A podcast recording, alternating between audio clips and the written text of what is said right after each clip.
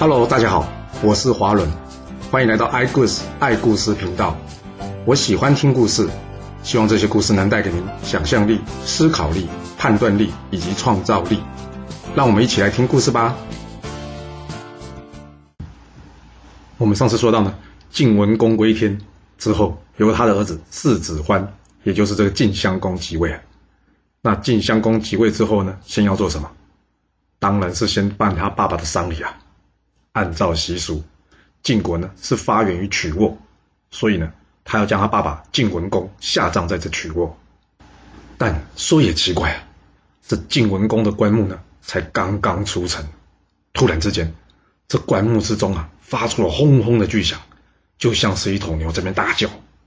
而这拉车的马匹呢，也不知道是被这声音吓到了还是怎么样，突然之间竟然走不动了，就好像这棺木呢有千斤重一样。大臣们从来没遇过这种事啊，大家都吓到了。晋襄公想，嗯，是不是他爸爸有什么事要告诉他？所以呢，他赶紧请这占卜的人过来啊，也就是找人家来算命啊。这算命的结果显示呢，有老鼠会从西边爬过晋国的城墙过来。不过还好呢，晋国有一个大棒子，可以教训这批鼠辈。而这棒子呢，一敲下去，老鼠们会受三次的伤害，就是所谓有鼠袭来。一击三伤啊！换句白话的说法就是呢，会有军队从西方过来，而我晋国呢可以去攻击他们，并且能获得三次的胜利。哎呀，这可是晋文公显灵要提醒我们呐！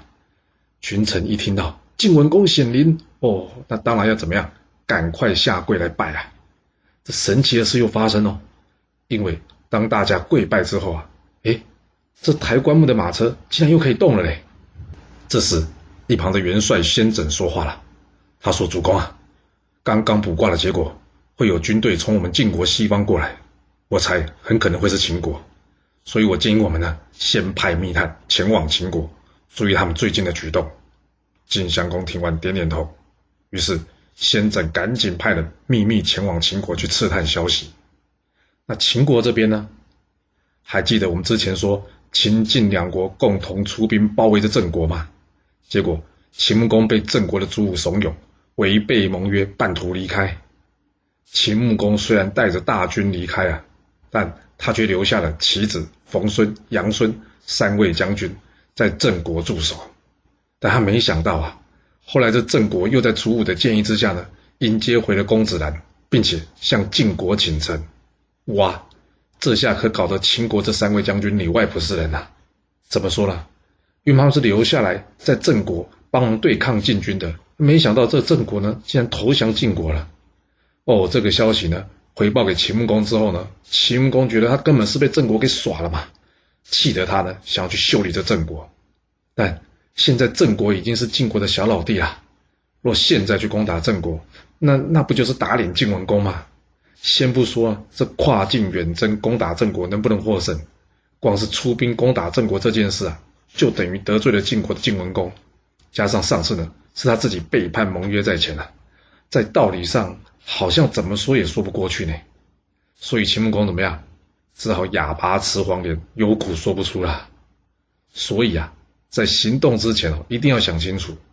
说真的，当初百里奚其实都建议秦穆公不要这样做了。不过秦穆公毕竟是凡人嘛，难免会犯了只顾眼前小利的问题吧。结果你看。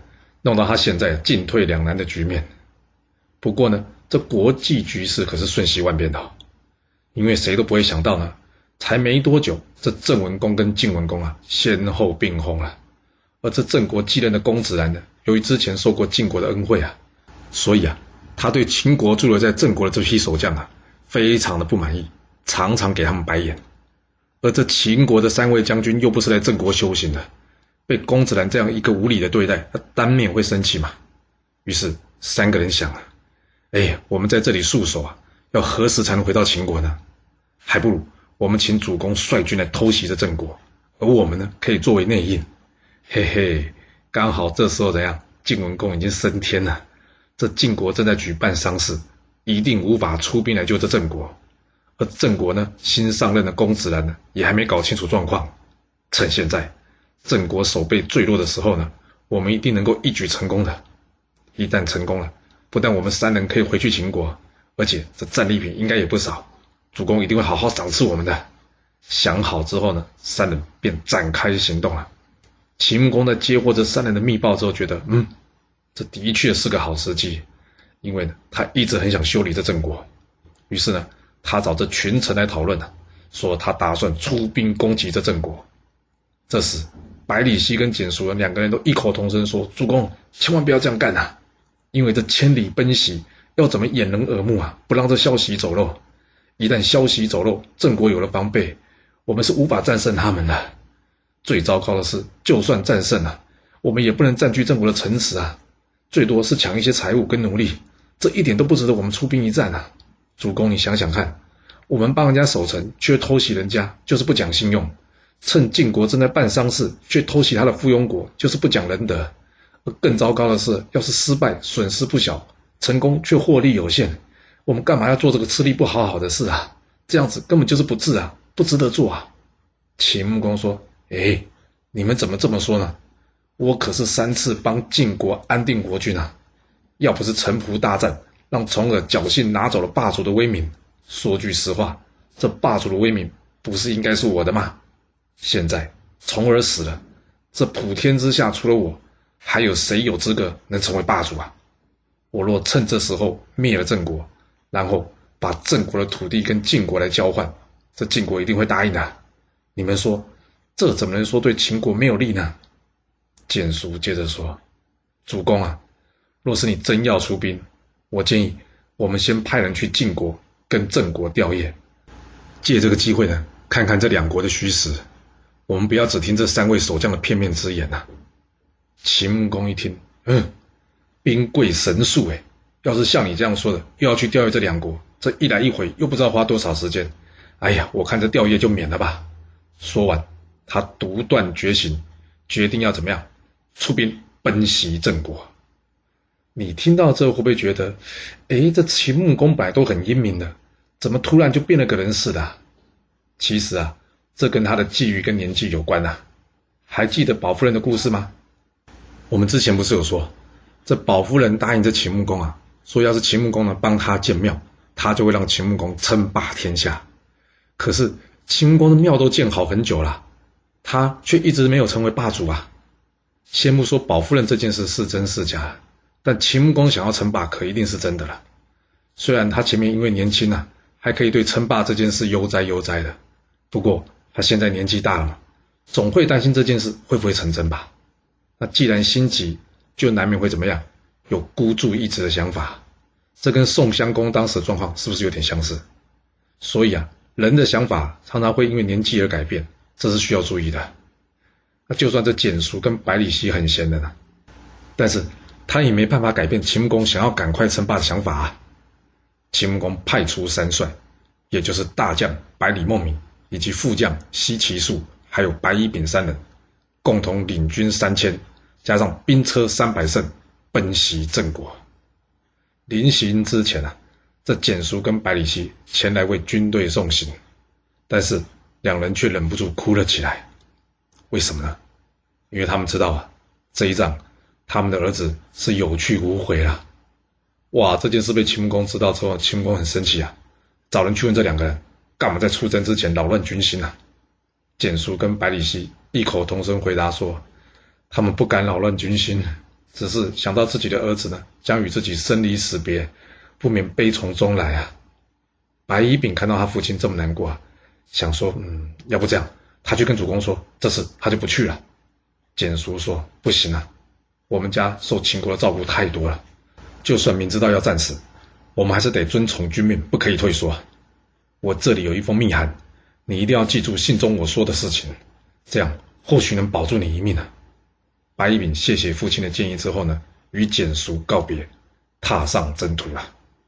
不过同样是父子送行啊，百里孟明就没那么悲情了。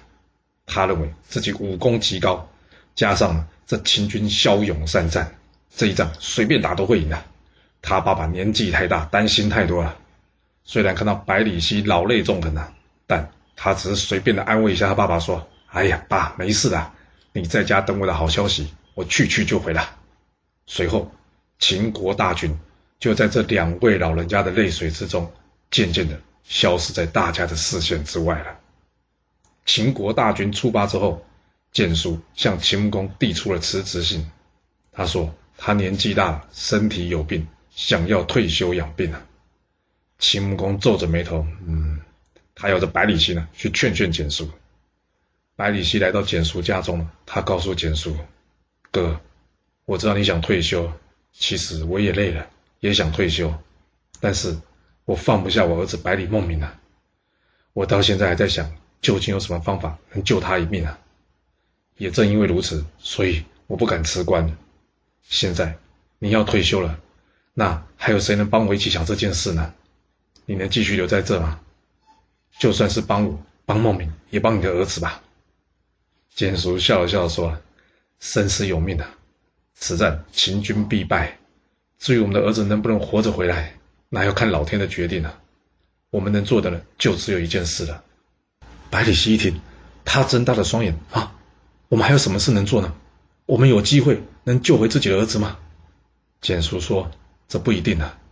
不过呢，你可以秘密请这个公孙支来帮忙，因为公孙支这个人呢，智勇双全，只有这个人呢，可以救我们的儿子。”百里奚说：“我要请公孙支帮什么忙啊？”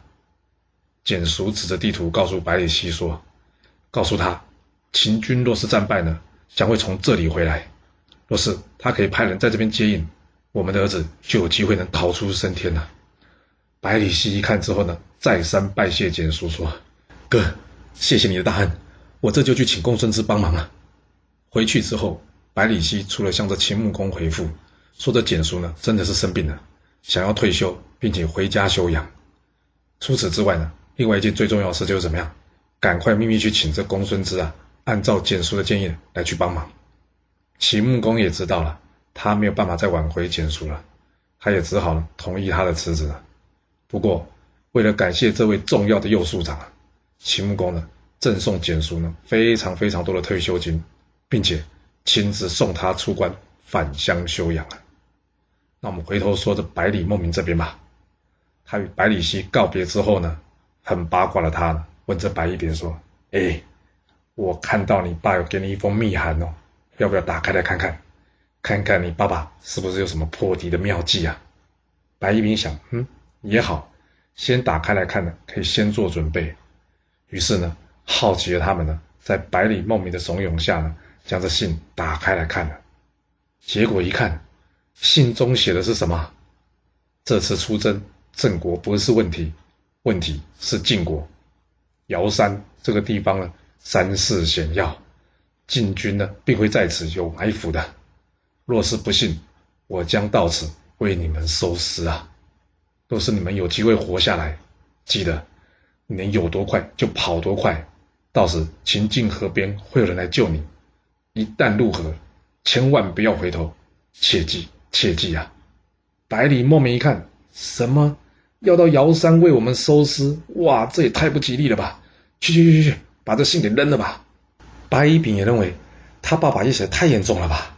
就算秦军战败，遇到这晋国的袭击，也不至于一定会战死吧？所以怎么样？他把这信收好了，不再提这件事了。隔年春天，秦军经过周天子领地，虽然没有先事先通报周天子啊，但是为了表示对周天子的尊敬呢，百里孟明要所有的将士脱下甲胄，下车步行。等到过了北门之后呢，才可以上车。这秦国大军呢，刚刚经过王城的北门之后呢，这先锋小将包满子啊，为了表现他的勇猛啊，他马上怎么样，跳上车去，驾车疾驶。一旁的百里孟明一看，哇，包满子真是厉害啊！要是我秦国的将士呢，每个都能像包满子一样，那该有多好啊！哦，这话才刚刚一说呢，一旁听到了秦军将士啊。大家听到都很不服气啊，所以一个一个跳上车去，并且大声喊道：“哎，大家听到了吗？老板说我们不如包满子啊！大家上！要是无法超越这包满子的，就是懦夫！”一下子，秦军个个争先，一溜烟的呢，就消失在这王城的土地之上。这在王城上呢，看到这画面的周天子大臣王子虎说：“想不到秦军如此骁勇善战啊！看来……”郑国这次将会被灭了。不过一旁周襄王的孙子王子满呢，听到这话，却在旁边在笑。周襄王看到这画面呢，很好奇，问这王孙满说：“有什么好笑的？”这王孙满回答说：“按照礼法，秦军除了脱下甲胄以及下车步行之外，不是还应该先将兵器给收起来吗？但是他们没有这么做，不是吗？这表示什么？他们不懂礼貌。这带队的不懂礼貌呢，则军队容易乱；而军队争先恐后奔驰而过呢，显示他们怎么样？不够稳重，不够稳重呢，表示带队的人怎样？缺乏谋略。我看这仗，秦军非但不能取胜，恐怕还会被打个大败了。真的会像王孙满说的一样吗？秦军连个郑国都攻不下来吗？那我们接着说吧。这百里孟明呢，率领秦军。才刚刚越过周天子领地没多久，这时前方却突然出现了一个人。这个人的名字叫做贤高。贤高驾着小车，带着二十头肥牛来见这秦军。他一见到秦军，便大声的喊着说：“郑国特派使者贤高，特地来此迎接秦军。”百里孟明一听啊，郑国使者来迎接秦军，哇，这可真的把他吓了一跳了。因为这一路上啊，秦军用非常快的速度来行军，并且掩人耳目，就是为了要给郑国来个出其不意。怎么会？这郑国竟然知道秦国军队的行动，还特别派出使者来？哎，你猜猜看，这郑国是怎么会知道的呢？其实呢，郑国还真的是不知道哎。那既然郑国不知道，贤高怎么会过来呢？这是因为啊，这贤高呢。原本是一位贩卖牛脂的商人啊，虽然呢他是个商人，他却是怎样想要谋个一官半职为国效力。不过由于啊没有人推荐，所以怎么样只好继续做这卖牛的生意了。一天，他遇到从秦国来的朋友啊，两个人在闲谈之间呢，他听说秦国派出大军要奔袭郑国啊。邢高一听，他吓了一大跳啊，这郑国可是他的祖国啊。他接着问他朋友，这秦军是何时出发的？他朋友说：“嗯，这秦军呢是去年十二月出发的，算算已经有两个月了，应该跟他的速度差不多，可能已经到了华国的附近了。”贤高听完之后呢，马上派人飞奔回去，去告诉郑国国君。而另外一方面呢，他自己则是决定怎么样冒险一搏。怎么说呢？就是呢，他假扮这个郑国的使者来见秦国的军队。这就是为什么他会在华国的边境上。遇上百里孟明所率领的秦军呐，既然郑国知道秦军到此，那就没有必要偷偷摸摸的吧。百里孟明走上前来，亲自见见这位自称是郑国的使者。他问贤高：“你说你是郑国的使者，那你有没有什么证明呢？”贤高回答他说：“因为我家主公呢，听到你们这次快速前来郑国，他怕呢，我这一准备一拖呢，反而来不及迎接你们，所以。”他是用口头下命令给我，并没有给我任何正式的文件啊！要不是我家主公的命令，我又怎么会知道秦军会经过此地呢？而在此等待呢？百里孟明一听，他半信半疑啊。但正所谓做贼心虚，虽然贤高的话呢有许多破绽，但百里孟明怎样？他不愿意冒险啊！因为要是这贤高真的是郑国派来的。那郑国现在应该已经准备好要与秦军一战了。秦军这次主要战术是偷袭，若是偷袭不成，演变成了正规战，这鹿死谁手还很难说呢。所以，百里孟明突然话锋一转：“我们哪里是要去郑国啊？你家主公是不是搞错了？我们这次呢，主要要去的是华国。”贤高听了笑一笑的说：“不管将军你是要去华国还是郑国啊，这犒赏三军的礼物啊，还是请您收下。”我才好回去复命啊！百里孟明说：“好，就把东西放下就可以回去了，顺便替我谢谢你们家主公啊。”贤高离开之后呢，百里孟明下令大军就地驻扎。一旁的西岐树跟白乙丙问百里孟明说：“啊，主帅，我们干嘛在这里扎营呢？”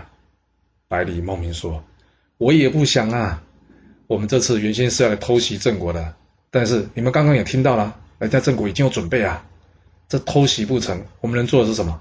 就是与郑国正面一战。但以我们现在带来的军队，并不足以包围郑国都城啊。这战一打下去，胜负难料。不过呢，这附近呢刚刚好是华国，我看这华国呢并不知道我们清军到此。我现在是在想啊，我们可不可以呢转过头来去灭了这华国，这样才不虚此行嘛？想好了之后呢，怎样率领群军突袭这华国？哇，这华国实在有够倒霉的，就这样莫名其妙怎么样被秦国给灭了？而这华国国君呢，死里逃生，逃往翟国去了。就在同一时间呢，郑国刚刚即位的国君公子兰，也就是郑穆公啊，听到这贤高呢派人来传递的讯息，听到之后呢，他一开始也是半信半疑的。不过这一不小心，可是会有亡国的危险呐，所以呢，他小心翼翼的派人先去打听秦国三位将军的状况。果然，派出去的人呢回报说。秦军看来好像是要准备作战哎，哇，这可把刚上任的郑穆公吓出一身冷汗了。他请教朱武啊，这件事该怎么处理啊？朱武说：“简单的，我去跟秦国三位将军说说话就可以了。”郑穆公知道这朱武呢能言善道，所以怎样？他赶紧派这朱武过去啊。这朱武一到秦军阵营之后呢，他跟三位将军说：“哎呀，这一阵子真辛苦你们了，不好意思啊。”我们郑国粮食不太够，委屈你们了。我听说你们好像在整顿军队，准备离开是吧？刚好啊，我听到了百里孟明呢率领秦军，目前正在华国，而这华国呢离我们很近，三位要不要过去跟他会合啊？这秦国的守将听到朱武这么说，他心里大吃一惊啊！秦军在华国，这朱武怎么会知道呢？他不露声色回复朱武说。我们并没有收到我们主公的命令，要我们回去秦国，所以目前并没有任何计划要离开郑国。谢谢您的好意啊！朱武离开之后呢，妻子跟另外两位将军说：“看来这次秦国偷袭郑国情话不会成功了。我看这郑国我们待不下去了，但秦国我们也回不去了，因为这主公千里奔袭郑国，却落个无功而返，我们回去呢一定会被主公怪罪的。嗯，我看。”我们就只能在此告别，各奔前程了。决定好了之后呢，妻子逃往齐国，冯孙、杨孙呢，则是逃往宋国。那至于留下来的数千名秦国士兵呢，郑穆公呢，也不想跟秦公打坏关系，所以呢，他请人呢，多发一些粮食给这些士兵，并且引导他们返回秦国。另外，他为了感谢贤高，他授予贤高官职。就这样，郑国。总算是暂时平安度过了这场灭国的危机啊！那郑国没事了，那秦军呢？秦军灭了华国之后，正在返回国家的途中。但正如简书一开始所料啊，秦军千里奔袭，怎么可能掩人耳目呢？不但郑国知道秦军来袭啊，连晋国都知道秦军秘密通过晋国啊。那？晋国会如何处理这件事情呢？真的如简叔与百里奚所料，晋国与秦国将会发生一场恶战吗？这故事将会如何的发展呢？我们要到下次才能跟各位说喽。好了，今天就先说到这。若喜欢我的故事，记得动动您的手指，给我五星评价，或是追踪、订阅以及分享哦。当然。也欢迎您留言分享你对这一集的想法，或是你也可以请我喝一杯咖啡或是饮料，让我有持续创作的动力。其实历史就是顶层阶级的生活记录，了解他们的思考方式以及作业模式，才有机会改变您的未来。谢谢您来听我说故事，我们下次再见喽。